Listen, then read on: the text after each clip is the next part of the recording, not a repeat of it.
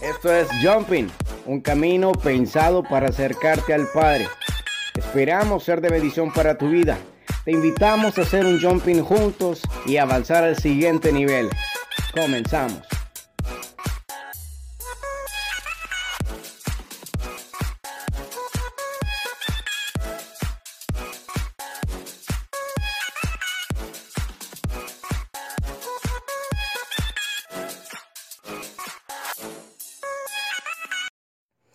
Sé bienvenido a un nuevo episodio en Jumping. Para mí es una alegría, para mí es una bendición poder compartir contigo una palabra que edifique tu vida.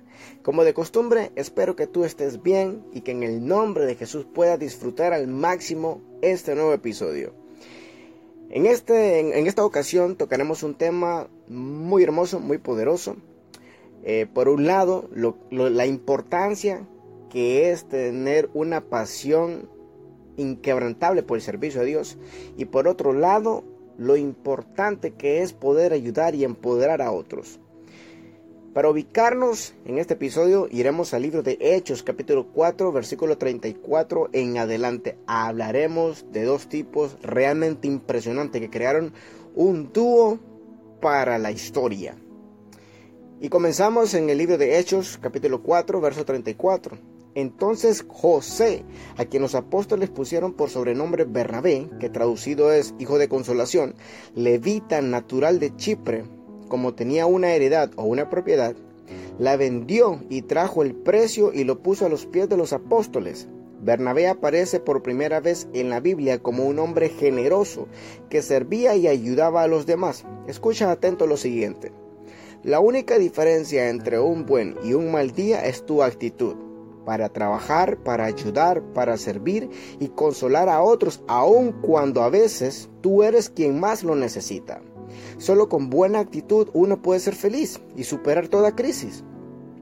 José era su nombre, pero se le llamaba Bernabé, porque vendió una propiedad y, y dio el dinero a la iglesia para ayudar a los más necesitados. Y me gustaría enfatizar en esto y nos fijemos en dónde fue que Bernabé puso su semilla, la iglesia, es decir, tierra fértil. Dios Padre nunca se queda con nada. Él es justo y bendice a quien lo bendice, ya sea ayudando al necesitado, al hambriento, al sediento, al menospreciado, al subestimado, al juzgado, al enfermo y hasta al encarcelado. Filipenses 2.1 nos dice, Así que, si Cristo les ha dado el poder de animar, si el amor los impulsa a consolar a otros, si todos participan del mismo espíritu y si tienen un corazón compasivo, llénenme de alegría viviendo todos en armonía, unidos por un mismo amor, por un mismo espíritu y por un mismo propósito. Unidad. En este tiempo debe levantarse más Bernabé gente que ayuda no solamente financieramente, que claro, es muy importante, pero también el servir al Señor con pasión y con ánimo para salvar más almas. Nosotros debemos activar nuestra visión. Y Hechos 9:18 dice, al momento le cayeron de los ojos como escamas y recibió al instante la vista, y levantándose fue bautizado, y habiendo tomado alimento recobró fuerzas, y estuvo Saulo por algunos días con los discípulos que estaban en Damasco. Y voy a hacer una pausa breve en esto. Atención, si tú quieres crecer en el Señor, júntate con gente del reino. Rodéate con personas que se mantienen activos sirviendo a Dios. Ellos son capaces de acercarte a tu llamado y al cumplimiento de tu propósito en la vida. Saulo, escucha esto, enseguida predicaba a Cristo en las sinagogas diciendo que éste era el Hijo de Dios, y todos los que le oían estaban atónitos, sorprendidos, y decían, ¿y no es este el que asolaba en Jerusalén a los que invocaban este nombre? Y a eso vino acá, para llevarlos presos ante los principales sacerdotes. Pero Saulo mucho más se esforzaba y confundía a los judíos que moraban en Damasco, demostrando que Jesús era el Cristo. Saulo aparece en la escena como el perseguidor de la iglesia. Era tan temido por, por los judíos. Pero Ananías fue y oró por él y recibió la visión.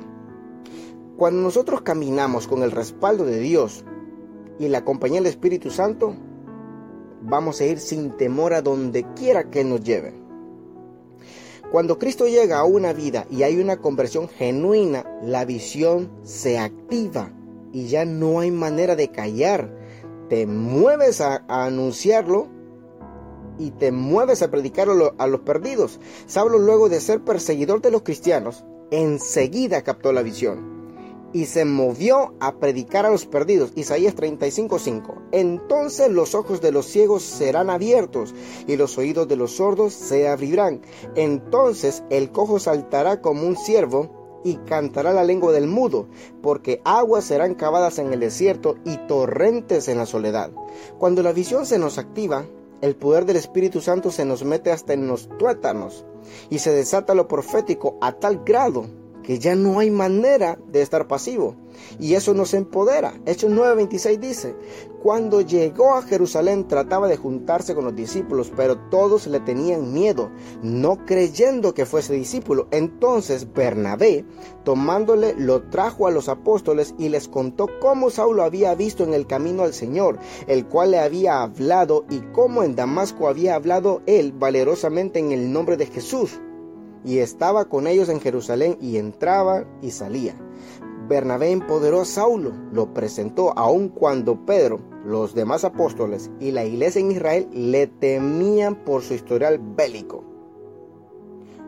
Esto de empoderar a otros es poner tu propia agenda a un lado para abrir camino a otros, es respaldar con tu fe, tus conexiones, tu actitud, tu conocimiento, recursos y unción para elevar a alguien más. Y esto es justamente lo que hacemos en Jumping. Cada semana hay un nuevo invitado. Y quienes lo invitan a ellos son los Bernabé que necesitan este tiempo. Es tan sencillo como compartir un link, pero tan poderoso como para levantar a nuevos Saulos, que eventualmente se convertirán en ministros de Jesucristo. Bernabé empoderó a Saulo y vio su potencial mucho antes que todos. Filipenses 4:9 dice, pongan en práctica lo que de mí han aprendido, recibido y oído, y lo que han visto en mí, y el Dios de paz estará con ustedes. Nosotros debemos empoderar e inspirar a otros a ir más allá de donde nunca pensaron, y eso se logra con la ayuda del Señor y con una buena actitud. En su mayoría los grandes resultados vienen acompañados de grandes sacrificios. Hechos 11:22 dice, llegó la noticia de estas cosas a los oídos de la iglesia que estaban en Jerusalén y enviaron a Bernabé que fuese hasta Antioquía.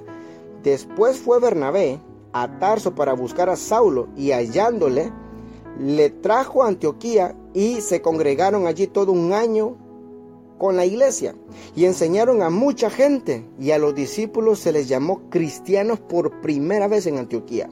Bernabé fue enviado con una misión a la iglesia de Antioquía, pero fue hasta Tarso para buscar a Saulo primero y llevarlo consigo. Oigan esto. Desde Jerusalén hasta Tarso, Sicilia, Italia, hay 1900 kilómetros en línea recta y de Tarso hasta Antioquía, Siria, hay 2000 kilómetros. Bernabé hizo un sacrificio de muchos días en barco para ir por Saulo y luego llevarlo a Antioquía. Bernabé invirtió tiempo, dinero y fuerzas para llevarse a Saulo a Antioquía. Uno de los logros fue que a partir de ahí comenzaron a conocer como cristianos a los seguidores de Cristo en Antioquía. Juan 17, 19 dice, Por ellos yo me santifico a mí mismo, para que también ellos sean santificados en la verdad, mas no ruego solamente por estos sino también por los que han de creer en mí por la palabra de ellos.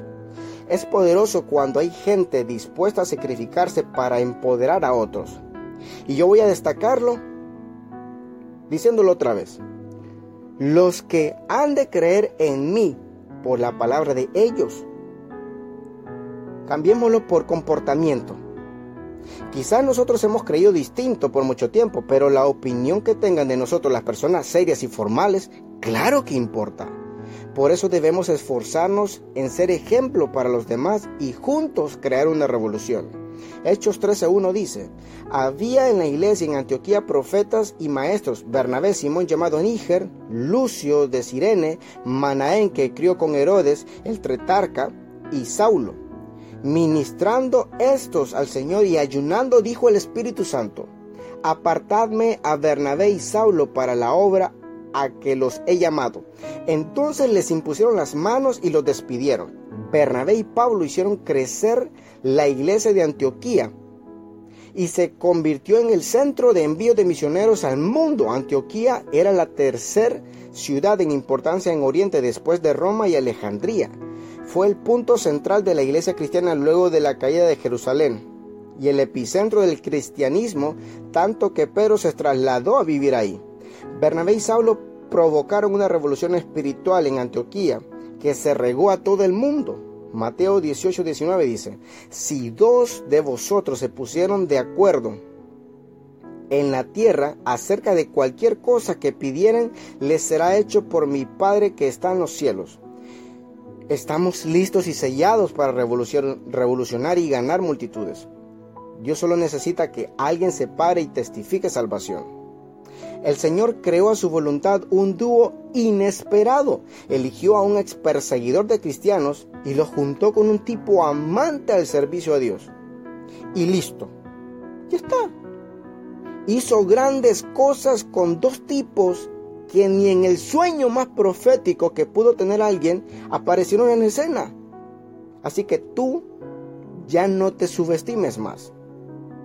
Hay que hacer a un lado la timidez o también el qué dirán las críticas de que si lo haces bien o si lo haces mal. Total, cada quien tiene su estilo, cada quien tiene una unción distinta. Y si te hacen mofa, pues supérala. Que al final uno tiene la convicción de que si Dios dijo que lo haría, lo hará. Y mostrará su poder en tu vida.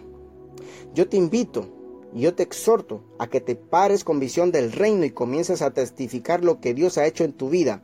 Esto será suficiente para iniciar la revolución de una nueva generación que urge de un nuevo avivamiento para traer las buenas nuevas de salvación.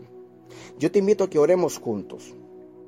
Que al igual que Bernabé y Saulo fueron elegidos inesperadamente por Dios. Nadie esperaba algo así, pero Dios hizo grandes cosas.